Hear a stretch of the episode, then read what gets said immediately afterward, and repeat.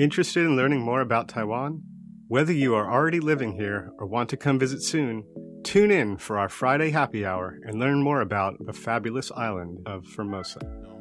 你是否想要训练你的英文听力呢？想要了解外国朋友们在台湾都做什么样的工作和怎么丰富他们的生活吗 ？You've come to the right place. Tune in each and every Friday from 3:05 to 4 p.m. with me, your host Beverly. 每个礼拜五的下午三点零五分到四点，欢迎收听国立教育广播电台的 Friday Happy Hour in Formosa。我是主持人 Beverly。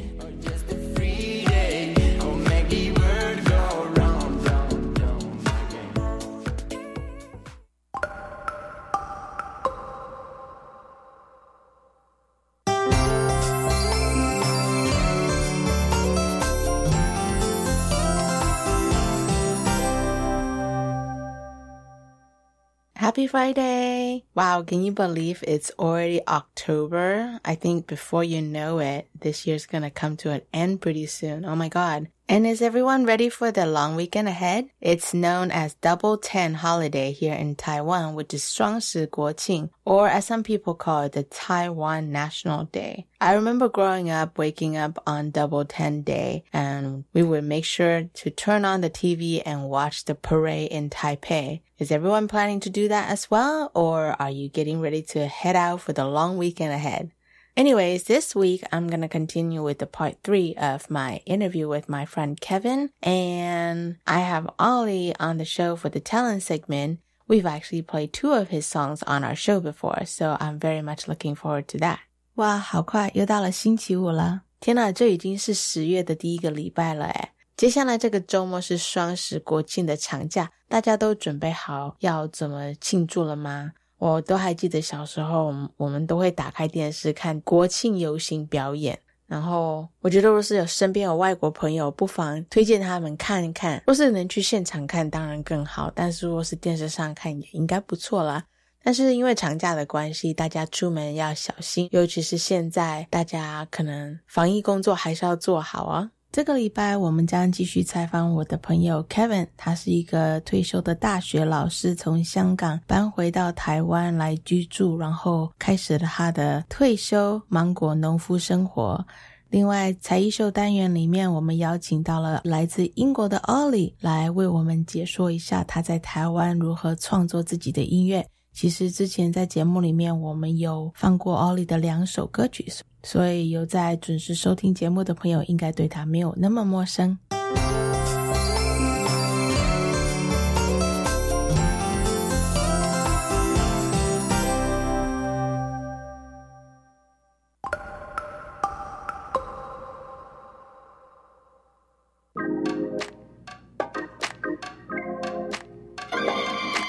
我爱台湾. Welcome to the final part three of my interview with my friend Keven. In case if you missed the episode last week, make sure you catch up with that. Keven came to Taiwan in the 80s, and after meeting his wife in Taiwan, they got the chance to move to Hong Kong after living there for almost 30 years, they moved back to Taiwan and Keven started his retirement life growing mangoes on the east coast of Taiwan. Well, I went back to the States to see my mother last year, who was sick. And I keep going to the grocery store, and they were selling mango, Mexican mangoes that were pretty cheap, mm-hmm. like a dollar a piece, very cheap. Mm. And I kept trying. I figured, okay, I'm going to get a good mango. In two months, I never got one good mango. Oh, man. Because they picked them so earlier, so early, and they were just rock hard yeah. and never ripened up properly. So, yeah. hey, everyone out there, realize the advantages you got being down here in Taitung and um, eat that fruit till you get diarrhea. That's when you know you've had enough. I love it. Fruit diarrhea. Um, that's what, you know, that's what we all said as kids. And, um, you know, because remember when we were, you know, I'm 62 years old. So when we were young, there was no, you know, globalization. People didn't send fruit from Mexico to the States. Right. You only got things when they ripened up in your area. Mm-hmm. So when they did, you ate it and ate it and ate it until you got sick. So I think every farm needs to have a farm dog. Do you have a dog on your farm, Keven? Not that I don't know the answer to this question. Yes, yes I have a dog on my farm. Um, I'm not sure if I'd call him a farm dog. I'm trying to think of what he helps me with. Looking cute? He's pretty cute. Yeah, that's it. He's uh, he's like a football player. Yeah. Handsome, but not particularly smart. he's not the quarterback for sure. I think I'm going to rename him Biff. I like it. It's like Back to the Future, you know, Biff. He's good looking, but just not very smart. Keven actually came across this dog through actually our last week's guest, Phoebe, right? That's right. I'll let you tell the story. Well, no, he just he showed up at um, Phoebe's place and stayed there for about I think three weeks. Mm-hmm. Just wandered in one day and never left. Good condition, hair was good, and um, so we just took him to our place mm-hmm. after three weeks, and we've had him since then. I guess it's been about a year. For so for our listeners, this dog's name is Snoop. Even though Keven's gonna change it to Biff after the show. Yeah, maybe or Dum Dum. oh, don't do that. He's such a cutie. He is. He is a beagle. Um, I'm not sure if he's a full breed. Yeah, we figure about 75% maybe. Not a full breed. Yeah, but... and uh, he could have been abandoned or he might have been a runaway, uh, but we don't know. He just came into Keven's life or came into Phoebe's life first and then came into Keven's. So, but you've had dogs before this, oh. right, Keven? When you were living yeah, in Hong Kong? you know, we had dogs all, uh, you know, all my life. Mm. I mean, from when I was as far back as I can remember. Yeah. We had two dogs in Hong Kong, George and Mochi. Oh.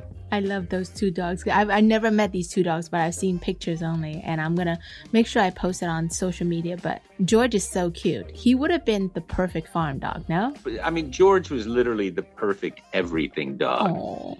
And see, George was supposed to be a beagle. Uh-huh. My daughter wanted a dog, and for some reason, she wanted a beagle. Uh-huh. So she would look at the SPCA, uh, what is that? The Royal Society, the RSPCA in uh-huh. Hong Kong, the Royal Society for the Prevention of Cruelty to Animals. Uh-huh. Um, and so that was where, you know, you'd go and adopt a dog. And so she'd look at this site every day. She was always looking for a beagle. Uh-huh. Finally, she calls me at work one day and says, Dad, Dad, Dad, there's a beagle over at the May outlet in Hong Kong. So I got off work, went over to see this beagle, uh-huh. and I walked in, and it's a big, you know, dog pound with about a hundred or more dogs.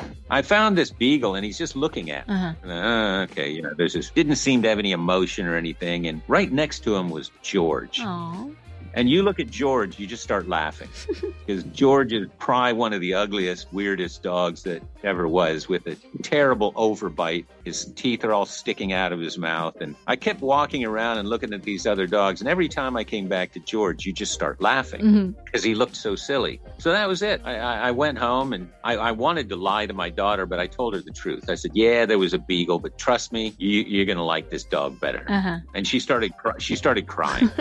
she said, What if I don't like this dog? I said, Hey, uh, I'm really not worried about that. Trust me, you're going to like this dog. So I brought George home the next day, and um, you know, it was 10 years of joy. Hmm. George was the perfect, perfect dog. He was a small dog great for Hong Kong because you really don't want to, you know, you don't really don't want a big dog. Mm. Love to ride the mo, you know, love to ride the motorcycle, and so George just basically went everywhere with us. Mm. Just kind of a perfect bundle of love. Mm-hmm. He would do a dance every day you got home. I mean, everything about George was um, he was just a, a, really good family dog. Mm-hmm. So Biff's a good family dog too. I love Biff. I love. We've just got to get a mirror, you know, for him to look at himself in.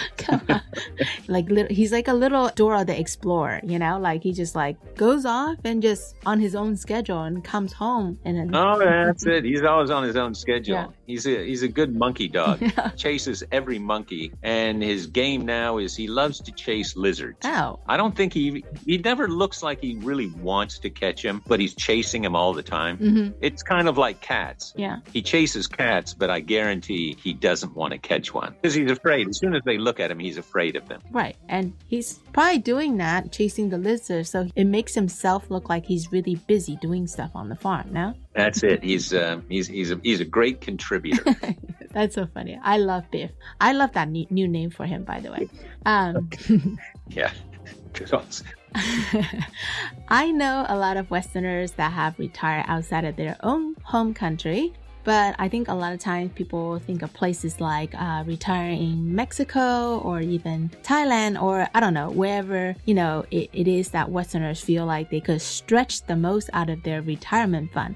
But I think Taiwan probably never comes up on the top of that list of places to retire to. What made Taiwan enticing to retire here in Taiwan for you, Keven? Well, I mean, it was just the, all the time that we've spent here mm-hmm. in the last, wow, when I say that now, in, in, the last 40 years, coming to Taiwan always felt good to me. Mm. Um, it really did. I know it sounds kind of cliche almost, but it always really did feel like, um, feel like home. Mm-hmm okay, language is less of an issue because um, Taiwan is not an easy place to retire. You know, not an easy place to retire, mm-hmm. and the government doesn't make it particularly easy to retire. Right. But you know, for us, language is okay. Uh, there's family here. All of these things. It was close to Hong Kong because mm. I knew the kids were going to probably stay in Hong Kong mm. um, at least for a while. So those things, you know, those things just made it a lot easier, you know, to retire here. Right. Um, and then coming down to Taitung and finding this kind of environment mm-hmm. um, made it even easier. Because mm-hmm. to be honest, up until 10 years ago, we pretty much figured we'd end up in Australia, mm. um, in North, in, in Queensland. Oh. Above Cairns. That's where we always figured because I spent so much time up there, you know, in the, in the last 20 odd years. Mm-hmm. Um, had a really good mate, a good friend with a, a farm up there. Mm-hmm. So I, we'd go up two, three times a year to, to be up there and always figured, yeah, I'll buy a piece of land up there and do that. And mm-hmm. so it was coming down to Taitung mm-hmm. 10 years ago that really changed that. Mm. That thought, damn, this is really nice here. Yeah, yeah. And, and, made a quick, a relatively quick decision of, hey, let, us see if we can make it go here right. and how it turns out. Yeah. And you got lucky again, finding the perfect piece of property totally by chance. Well, you know, okay, I'm going to pat myself on the back. It was kind of an ugly piece of property when we bought it and we work like hell to make it look like it does. Yeah. You know, and our neighbors happen to be kind of getting to their retirement age. So on our piece of land, you know, we did not even know we had a sea. We didn't really know we had a sea view uh-huh. because there was elephant grass growing up in front of our farm from their farms uh-huh. that was about 10 feet tall. Uh-huh. And it wasn't until they cut it one day that we thought, holy mackerel, look at this. Uh-huh. We got a sea view. We can see the ocean across the front. Um, so that made, you know, that really helped. That really helped. Yeah. I mean, we honestly didn't know that we had this really cool sea view uh-huh. when we bought the land. Uh-huh. Um, so it's just been a lot of work and fixing things up. And, it, you know, you work hard, it just starts to look a little better and better every year. That's awesome. Yeah, I can't wait till next year's uh, mango harvest because you guys didn't have any this year because of the drought that we had, right? That's right. I think we had a total of three mangoes this year. That's crazy. I mean, honest to goodness. I mean, you know, you're used to having, you know, you should have thousands and you get 3 uh-huh. That's off of close to 100 trees, three whole mangoes. and one of those I ran over with the mower. Oh, man. So we had two mangoes. Well, like you said earlier, retirement might not be as easy for foreigners in Taiwan. What would you say is the biggest perks about retirement life in Taiwan, and what would you say would be the biggest challenge for uh, foreigners retiring in Taiwan? It's easy. I mean, the perks are in- incredibly generous and kind people that you know that live around you. Mm. Um, it's true around the farm. Right now, we're living in Longchang, and you know just how nice you know the people are. Mm-hmm. You know the willingness to sit down to talk, pretty much to do anything. Mm-hmm. And one thing I always said to Peng is, you know, wherever we are, if we're driving by something and we see something that looks interesting, mm. you just pull in. Mm. You know, you pull into someone's house, you pull into their farm, you pull into anywhere, and a hundred percent of the time, you know, once people see it, they just want you to come in and sit down and talk. Mm-hmm. And it's not like that everywhere. That's not normal that, you know, get off my property. A hundred percent of the time, people invite you in and then they give you something to eat and they just want to talk and show you around and go over things. And, uh, you know, especially out on the farms, once they see that you're interested in what they're interested in, people will spend all day talking to you. Yeah, for sure. So I'd say between that and just the overall, you know, the overall environment. I mean, hey, we got great weather down here. That makes that makes everything easier. Mm. You got the ocean on one side, you got the mountain on the other side, and it's, it's a great outdoor environment and and lots of things, you know, lots of things to do. Yeah, good seafood. Um, so that makes life a lot easier here. Yeah. I, I think the only difficulty down here would be clearly Taitung is a bit of an inconvenience. Mm, yeah. You can only fly down here from Taipei, Mhm. nowhere else in Taiwan, um, and it you know, it takes a while to get down here. So that now, but let me be clear, that's a blessing and a curse. Exactly. By being an inconvenient place to get to, it ensures that the population doesn't grow too much. hmm And I'm saying that very selfishly. Mm. um, I kind of like it with a low population. And if it was more convenient, it would be a lot busier. There'd be a lot more people here. Mhm. The traffic would be worse. So, um, you know, that blessing and a curse. So obviously there's a lot more positives than there are, you know, than there are negatives. That's good to hear. Um, how about let's talk about the health insurance in Taiwan, the national health insurance. Like a lot of foreigners living in Taiwan would consider that a big perk. What's your experience with that? Oh, absolutely. Absolutely. I mean, it's, um, there's few places, I'd say probably outside Scandinavia, where you'd be able to get health care Mhm. like this at this cost. Mhm. And I have to say, I don't quite understand how they do it.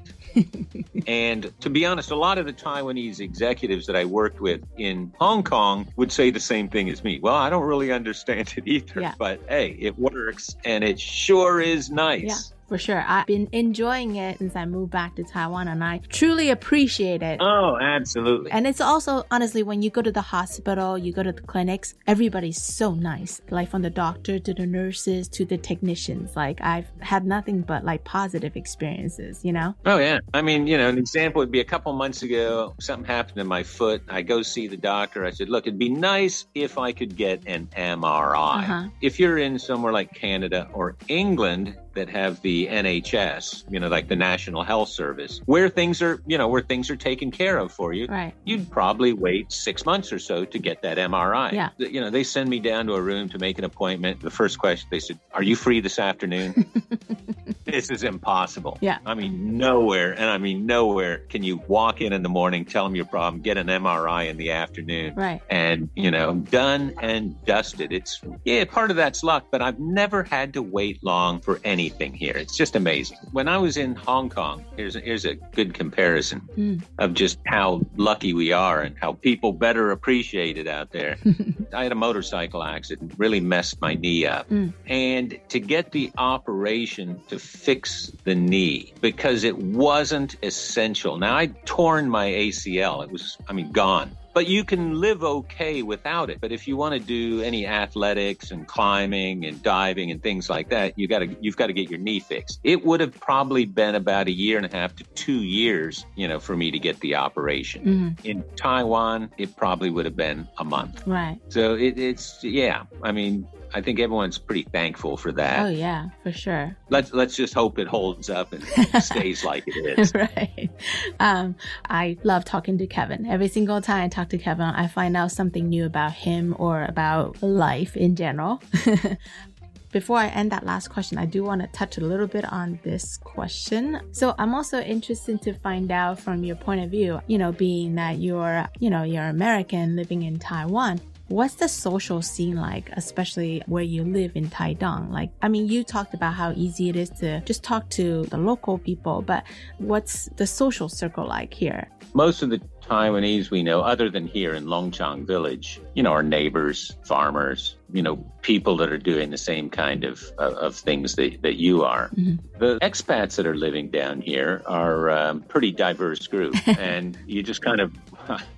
Yeah, they're a very diverse group, and you just run, you just run into people. Um, well, just in the course of life. I mean, same way as you as you do anything. Yeah. Um, the people who make it here long term, Mm, that that stay and are here because some people come and go fairly quickly but the people that stay here um, and live in taiwan for a long time i mean there's definitely three qualities that they seem to have okay. um, most important is that you're adaptable you, you have to be adaptable True. because Taiwan is very different. It's not like other places in Asia. It's sure as not like, you know, the West. You have to be adaptable because life isn't always easy. It's not always easy to do a lot of, th- you know, a lot of things here. So you're adaptable. Yeah, and it's not always black and white. There's a lot. no, no, no, but no, very, very rarely black and white. Um, you know they're they're generally curious, mm-hmm. um, interested in you know interested in new things, new people, new new new everything. Mm-hmm. Again, that goes with the adaptability, but uh, you know, I think the last quality, and I talked about this a little earlier, is is people who survive and thrive in a place like this are also people that can manage their expectations. Mm. It's not like they're expecting things to be just like this. Mm. It's nah, you know, this is kind of what I'm working for, but let's just see what happens. Mm. And if the optimal doesn't turn out, or even nothing like it, they just kind of readjust and try again or move in a slightly different direction. So, you know, I think it's those three things adaptability, they're curious, but they, you know, really are able to manage their you know expectations and generally not expect too much mm. or an ideal outcome right. is not necessary. I actually really love that interpretation. It's not so much like not to have expectation because the outcome is going to be bad or horrible. It's to not have any expectations because things always turn out better that way. Well, you know, no, I'd say to have expectations, but be not upset when they're, you know, when oh. what happens is not what you expect. You know, it's not what you expected. yeah. Um, you know, it's like the you know the person that gets married and that has all the expectations. My wedding is going to be the greatest day of my life. Good luck. Um, I don't think a lot of people here, the expats, would be kind of thinking that way of like, yeah, it'll be a good day. Yeah. And uh, I just hope to have a, a, long and happy life with this person. Yeah. But not that my wedding's going to be the best day of my life. Yeah. I mean, those are unrealistic expectations. And like I said, I think the secret is people here are good at managing mm. their expectations. Right. I hope that makes sense. It totally makes sense. I think that's hit it right on the dot there. What are some things you wish Taiwan had more of, Keven? more of um, uh, more beautiful architecture. Uh-huh. Am I allowed to say yes, that? you are. Yes, you are. That's okay. You know, I mean, Taiwan. Let's just let's be let's be really honest. Mm. Um, Taiwan is this amazing, incredible natural beauty. Mm. Yeah, once you're out in the countryside, the architecture could be less than ideal. I, is that diplomatic? Is that a diplomatic way about, of saying? You know, I actually did a, I actually did a segment on this, and I this is what I said. I said it's a very practical. Let's just say, like people are very practical when it comes to their houses. Oh yeah, yeah. Very. It's about what's inexpensive to put up that will last forever. So it's never put beauty first, right? Yeah, yeah. I mean, very practical. I agree. There's a lot of really awesome buildings out there, but they tend to be all the new buildings tend to be a little bit more on the modern side, right? Like the minimalist like uh, uh, I actually I I can't really say that because there's a lot of gaudy stuff out there too that are just interesting. Well, there's there's definitely a trend towards that um, kind of concrete brutalist brutalist style, right? If I'm allowed to use that word. Yes, you are allowed. um, you know, very much concrete finish, sharp angles, modern, but possibly brutalist. Mm, mm-hmm. Maybe that's a better way of saying. Yeah, yeah. Uh, I'm not. I'm not sure. well, I love love that we ran into Keven on our first trip to Taitung. I'm so glad that I got to have you on my show today, Keven. Thank you so much for taking the time. Let me poke your brain a little bit. I'm a little bummed about not having any of your mangoes this year, but I can't wait till your big harvest next year. Well, thanks for having me, and um, hopefully it's gonna be a massive year. Yes, it will. It's gonna be like you got two mangoes this year, right? You're going to get 2,000 next year. How's that? That's it. You know, from two to 2,000. Um, maybe more. Yeah, it's hard, you know, kind of hard to guess how many there'll be. But, uh, you know, so far it's been every other year that we've had a really good crop. So, yeah we're due for a good one. Well, let me know if you ever need help on the farm. I'll be more than happy to uh, help you guys pick a few mango or two. Yep, I'll uh, I'll put you with Biff and see what you two can I, work out. I, I, think me and Biff will make a great team. By the way, thank you, okay. Keven. I gotta go. I gotta go talk to Snoop about his new name, but uh, we'll see what happens. All right, thanks, Keven. All right, Beverly. Thanks for having me. Bye. I'll talk to you soon. Okay. Okay. Host Beverly signing off. 再会，下礼拜见。See you next week.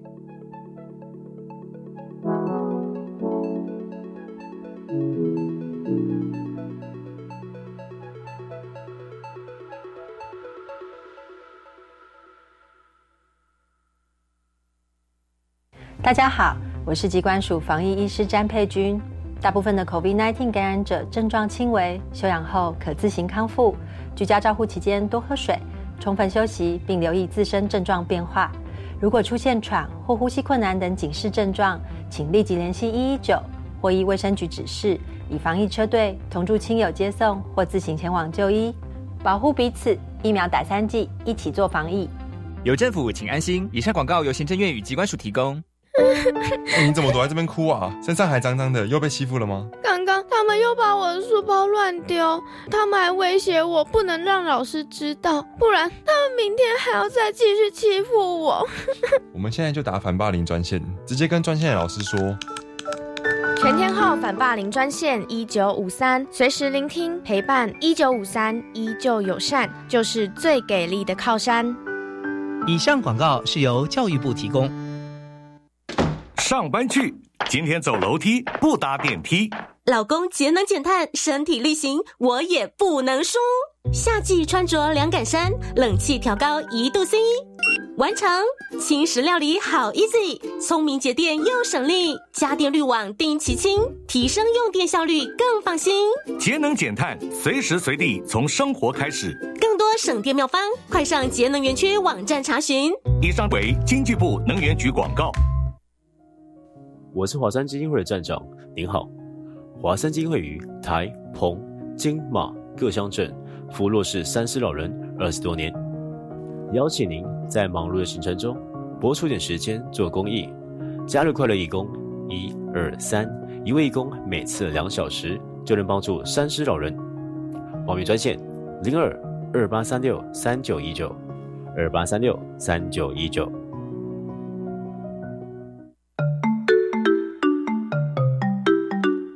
里是教育广播电台高雄分台，我们的收听频率是高平地区 FM 一零一点七，恒春地区 FM 九九点三，澎湖地区 FM 九九点一，江南地区 FM 一零七点七。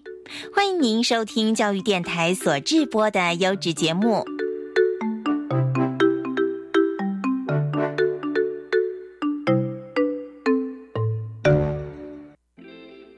我特别请台湾 Got Talent 这个单元的来宾奥利来为我们选一首歌曲来播放，因为奥利自己也是音乐创作者，所以他选了一首他觉得最经典也是他最爱的歌曲 Marvin Gaye 的 Where Are We Going。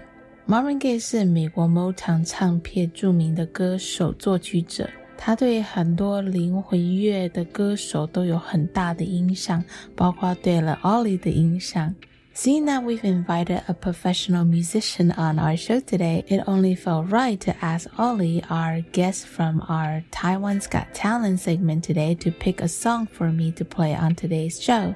Without hesitation, Oli picked Marvin Gaye's Where Are We Going? He told me that this was his favorite song ever. I can see why Oli loves everything about the song. There's certain easy vibe about the tempo of this song that reminds me of Oli's music as well.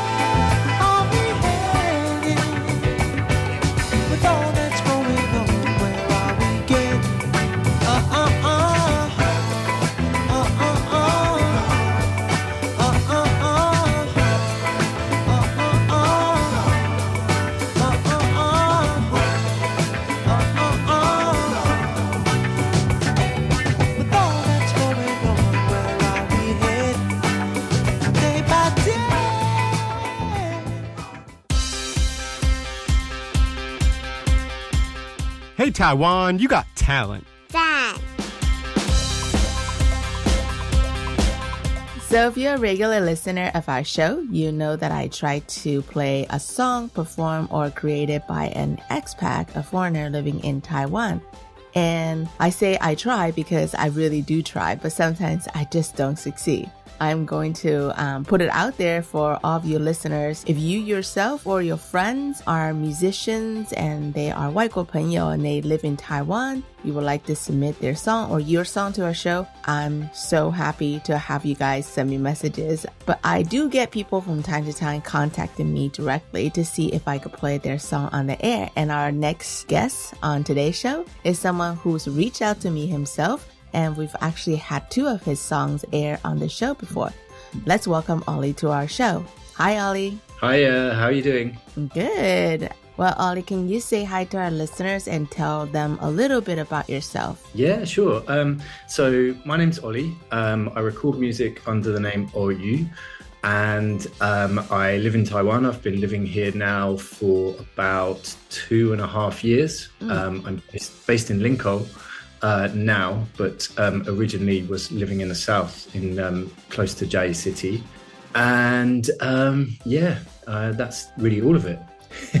So, your band name, OuYu. Yeah, OuYu, which is um, which is actually comes from my name in Mandarin. Uh, oh, okay. OuYu. And how do you spell that? O U. Y E. Mm, that's really easy to pronounce for Taiwanese people, I'm sure, right? Yeah, yeah, I think so. Yeah.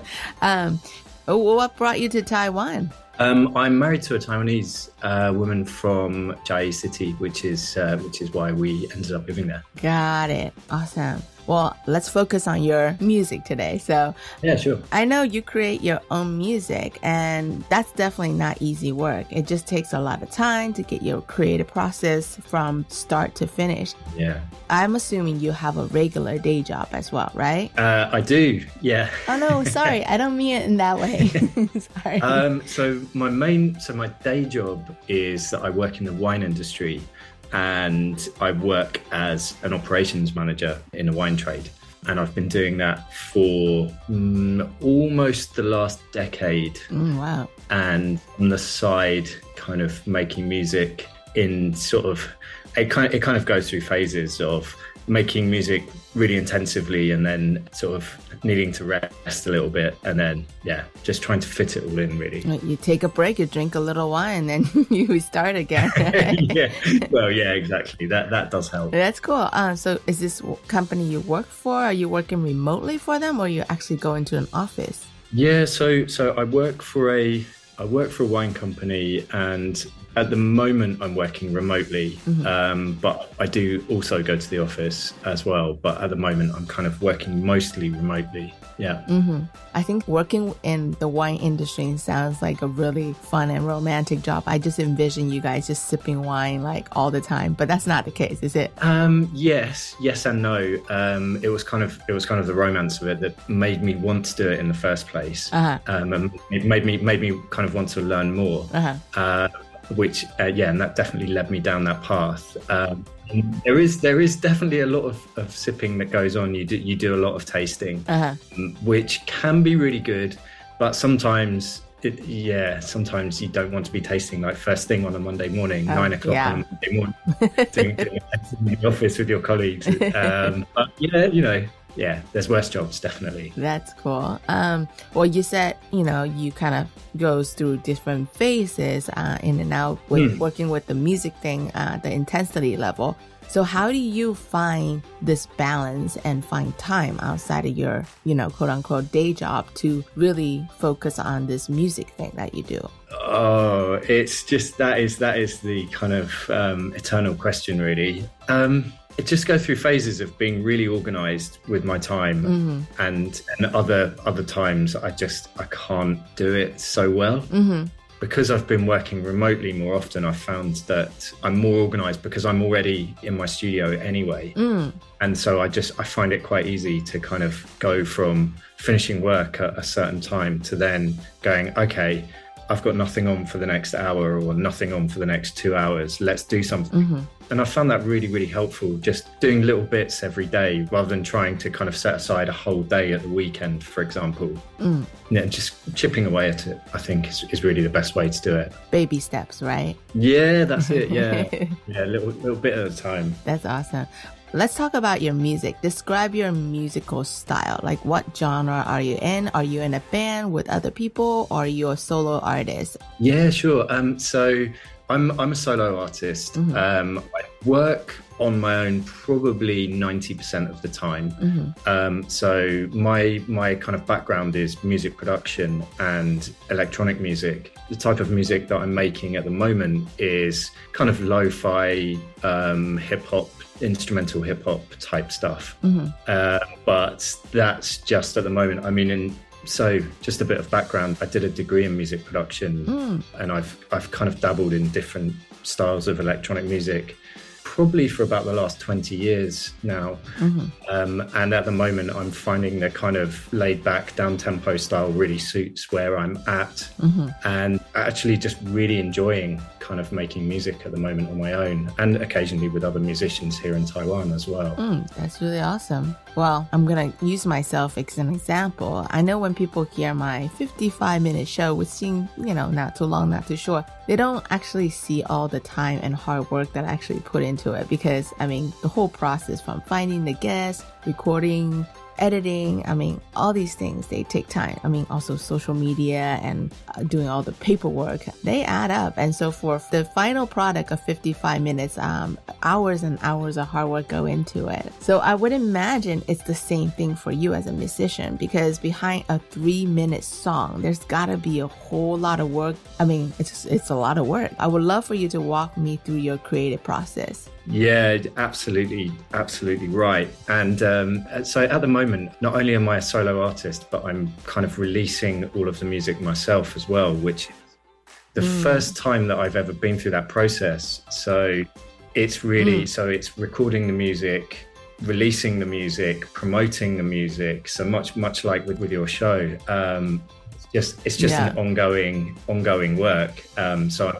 always so every Yeah. day not only am I not only am I chipping away at the production side of it, but also chipping away at the social media side of it, which I must say I'm, I'm definitely not a natural at. Uh, but um, and then in terms of like the the kind of creative process for the music in the studio, that kind of it doesn't really have like a set way, um, but I think Mm. the the number one thing that I like to do is I like to make sample based music, and so I like to find Mm. sounds from kind of all over the place Mm. and just play them back in my um, DAW, which is um, digital audio workstation, and just kind of have a listen to sounds and maybe try and either play something, play a bass line or play a melody on top and kind of see how it fits. It sounds so like out there. Like it's just so so hard to imagine. It's like when you listen to a final song, like I just it's hard for people who's not in that industry to really see like what goes behind it. Yeah, right? it's a lot of work. For sure. Well, by the way, your Instagram page looked great, by Oh, the way. I I think you're pretty good at it. It's hard to get people to, you know, like, you know, I know some people buy ads and some people um, hire media companies, but when you do it on your own, like, I feel like you put in all this hard work, but it's sometimes it's really hard to get it, you know, more people to like or to follow. That's, it's really hard work, you It know? really is, yeah. Yeah. Uh, the, and the social media side of it, I mean, that's that is seems to be the way that people people releasing the same kind of music for me are becoming successful. Mm. And I found myself, although I don't really have a personal social media, I kind of use my music one.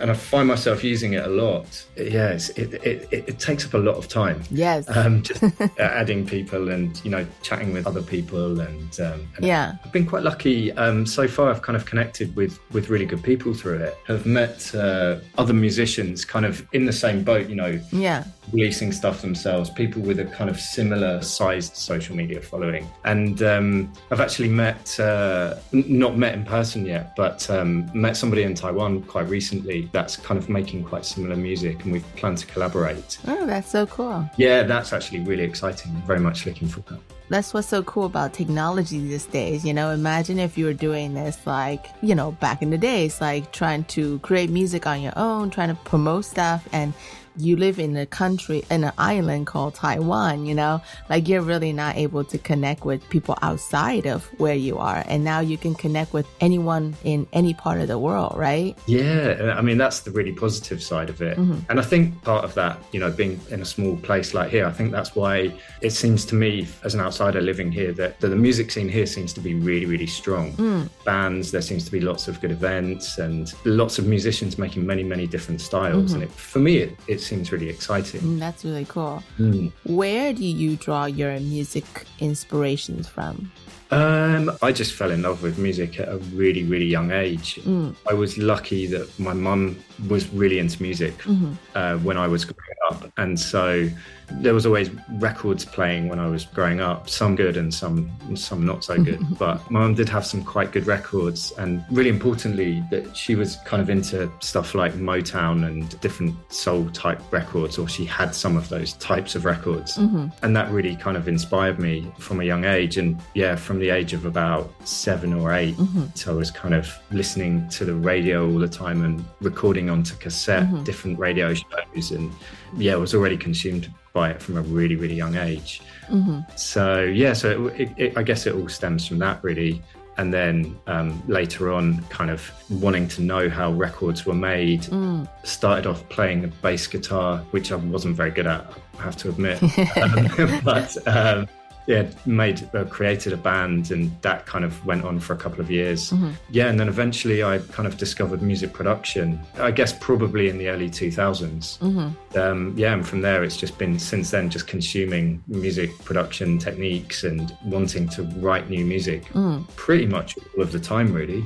So just a few weeks ago, we played one of Oli's newest release song. It's called "Waiting for Boba," and I just love that you know you live in Taiwan and you're writing a song about boba. So the boba thing is obviously reference to bubble tea. Mhm. Yeah, it's, it's really important for me that I have a sense of place to my music, Mm. and boba is obviously the you know something National drink of Taiwan. exactly. yeah, yeah, yeah. And um, I don't know. I don't. I think sometimes I have a name for a song whilst I'm writing it, and sometimes it's more like a like a working name, and then I'm and then I might rename it at the end. And um, Uh-huh. uh, when I was recording that song, it was a really hot day. I was I was on holiday in July, Mhm. and um, I was literally waiting for boba. Hey, everybody in Taiwan knows on a hot summer day, uh, icy cold boba never hurts, right? Yeah. And yeah, when, when it when it arrived, I decided to name the song that. I like it. I like it. But another thing I really like to do in my songs is make recordings of my environment and put them in my song. Mm. I think you played my my first single, Yes. um, Confetti, which had a recording of birds in it. Mm. What I've been doing, I've been doing this for many years, but I always take a sound recorder with me. Mm. Specifically in Taiwan, I always take, I go hiking quite a lot Mm. and I take a recorder with me. I love to record kind of nature sounds, bird sounds, or, you know, whatever bugs or things, just kind of natural sounds. And sometimes go into like a night markets or take the MRT and just record the sounds in the MRT and things like that. Uh-huh. If I find interesting sounds, just kind of take snippets out and put them into my music. So That's really cool that you're just creating your own musical notes, essentially. yeah, I've, I've been really interested in that since my university days. Uh-huh. For me, it's like a way to make the music really personal. Mm-hmm. finding sounds that nobody else has. You know, when I listen back to that, I know, you know, it gives me a sense of place, Mhm. and uh, that's really, really important for me as an artist. Mm-hmm. Yeah, I mean, so for some people, they have this like, you know, old school idea of like for a musician, they need to play a guitar, they need to play a drum or a piano, and that's how they create music. For you, am I saying this right? That you're more like a digital platform musician, right? Using non traditional instrument. Yeah, I do get that. I think I get that less and less these days. But um, certainly, when I first started writing music, I remember playing stuff to my mum and my dad when I was young, and uh, when I first started writing electronic music, Mhm. and they just hadn't idea what they were listening to. Right. Uh, so used always used to make me laugh. Um, yeah, uh, it's um, I don't really play any instruments particularly well, and I'm I'm definitely very envious of those that do. Uh-huh. Uh, yeah, I like to kind of mess around on the piano a little bit Uh-huh. um, and the keys. Um, and I'm, I would say I'm probably best at that or, or better at that than anything else. Yeah. Um, but my main thing really is just taking bits of other other sounds and kind of arranging them in a way that sounds right to me. Is this is my own interpretation. It's like you to me you're like a very artistic DJ slash musician, right? Yeah, Like- yeah, yeah. I mean, that's, that's Yeah. essentially what it is. And, and DJing's been a really big part of my life as well. I kind of been DJing for as long as I've been making electronic music, longer probably. Oh, cool. Um, always been collecting records since you know, like I was a child. Mhm. Yeah, even, even the early music that I was into was all sampled, and um, so yeah, it's, it's kind of all, all fits together really. You know, since you've been living in Taiwan, have you been playing gigs at bars, clubs, or events? No, No? Um, I have been invited to do something to do a, a DJ gig, and that will come up quite soon. Mm-hmm. But no, not really. I mean, with the with the COVID thing, I mean, I, I haven't. Right. I've been living. I've been living here now for two and a half years, and I haven't even been to a live show. Uh, I, I was living in London before I came to Taiwan, and I was there for many years. And Yeah. would go out several times a week to different shows Yeah. or different clubs, or you know, was always a part of me that I was doing regularly. Yeah. I haven't done anything. I certainly would like to play out. So if anybody wants to book me, then um, Yeah, especially now Taiwan is opening borders and things are really starting to open up. Exactly. And you know, as much as some people don't think that there's actually a music scene here, there I mean, it's up and coming and I think what's really nice though is the vibe. And people are really open and keen to try new stuff. It certainly seems that way to me. Everybody that I've met that does music here, whether that be other expats or local Taiwanese people that Mhm. make music, everybody seems to be really open and really friendly. And so, yeah, it's, it seems to me, from as I was saying before, from the outside, that the music scene here seems to be really strong. Even if it is quite small, it seems to be that there's lots of really, really good, really interesting music here. So, I know that right now you have this wine gig, which sounds like an awesome job, by the way. what are your own expectations for yourself as a music artist? I mean, do you imagine ever doing this as your full time job somewhere down the road? Um, I'm not sure actually. Mm. I've really just been doing it in the way that I have for the last few months, just as a way to have fun. Mm. And I haven't really thought about, I mean, I've kind of set goals for myself in Mhm. terms of what I want to do artistically, but I haven't really kind of thought about whether I want to take it full time.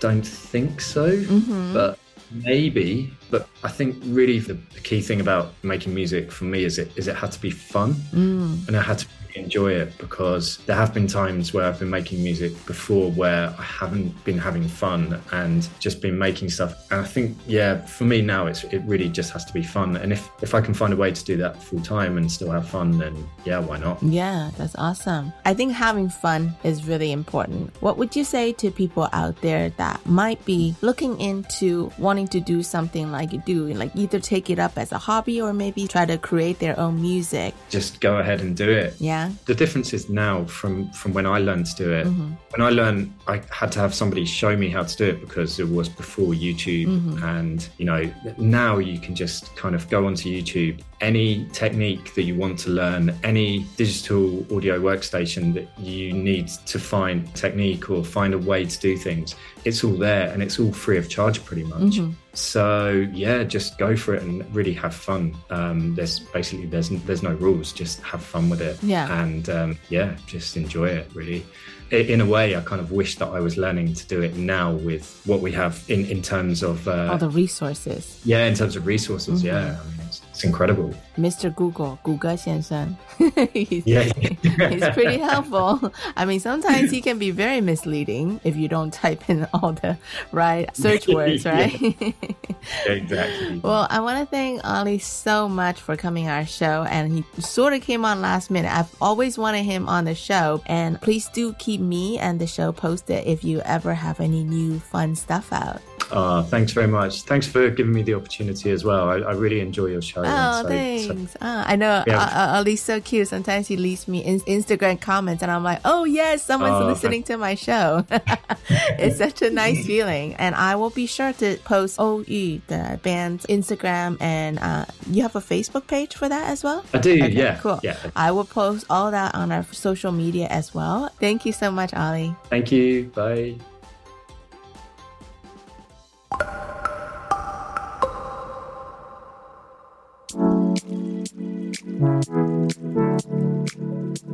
又到了节目的尾声，其实我在剪接了今天两位来宾 Kevin 跟 Ollie 的采访内容的时候，我真的发觉他们两个其实有很多的共同点，但是最大的共同点就是他们其实就是英文上面说的 happy go lucky，就是两个人都很幸运的意思。但是前提是他们两个都有很努力的在工作，还有在努力的做自己喜爱的事情。像是 Kevin，他很幸运的在他非常热爱的大学教授生活退休以后，在台湾找到一块土地，然后很快乐的种着芒果。上个礼拜五，我和 Kevin 还有其他之前几位上过节目的朋友们，包括了 Sean、Henry 和 James 都一起小聚一下，真的是很快乐的时光呢。采访 Ollie 以后，其实我们后来再聊，他说他之前决定要搬来台湾跟他太太居住的时候，其实是没有考量到疫情的原因，因为那时候真的疫情还没有爆发，就在台湾边境大关门之前，他决定要搬来台台湾，而且入境到了台湾，所以他很幸运的没有经历英国疫情最坏的时候。Ollie 也很幸运的保留了之前的职位，可以远距工作。那 Ollie 其实上个礼拜才刚发行他的个人第二首的单曲，我们前礼拜节目里面也播放他这一首歌曲。有兴趣的朋友可以上 Ollie 的 Instagram 或者是脸书上去听听他的歌曲哦。I only just realized after I finished editing both Keven and Oli's content that they both had something in common is that they're both one of those people that you would consider happy-go-lucky. I always enjoy chatting to Keven because A, he always has so many different interesting things to say, and B, he just always has a positive outlook no matter what situation he is dealt with. Oli, our guest, we actually ended up chatting a little bit after we finished the interview. He told me that he actually managed, unintentionally managed to come to Taiwan right before Taiwan closed its borders. So Oli was very lucky in the sense that he didn't get to experience what England experienced during the hardest times of pandemic even though the past few years he hasn't been able to go out to music venues. On top, he got to work remotely from Taiwan for his old job. He also found time to work on his own musical album. I'm gonna post all his information on our social media as well as our radio website, so be sure to go check it out. 好了，今天的节目就到这里。We hope you'll join us the same time next Friday from 3:05 p.m. to 4 p.m. Until then, enjoy the rest of your day and have an awesome weekend ahead. 希望大家能够有个美好的周末。下礼拜五同一时间，下午三点零五分到四点，请继续收听 Friday Happy Hour in Formosa。This is your host Beverly signing off。再会，下礼拜见。See you next week.